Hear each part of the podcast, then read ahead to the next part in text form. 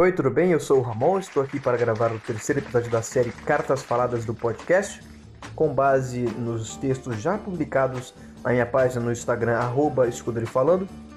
O tema desse momento será mais descontraído e informal, sem qualquer interesse em denegrir a imagem de qualquer um que se identificar com alguma característica aqui descrita.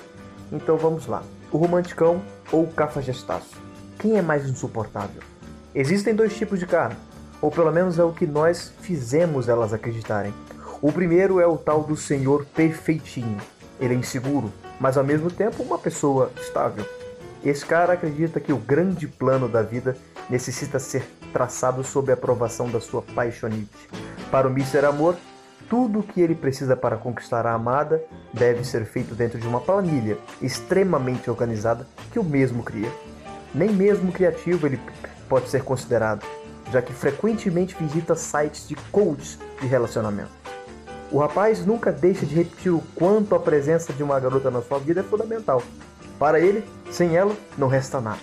O total medo pela rejeição, antes ou durante seu relacionamento, em consonância com uma certa competição por espaço na vida da garota, evidencia um tal síndrome do cabaço.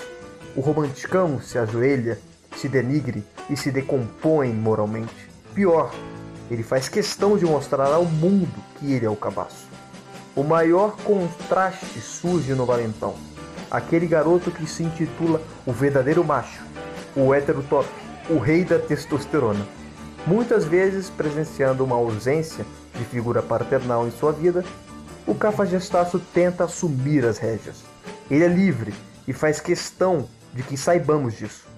Ele tenta ser descolado, mas se chama de player. Para esse garoto, tudo faz parte de um jogo. Assim, o infame mau caráter arrecada pontos com suas ficantes de fim de festa e não faz questão de ter bom senso.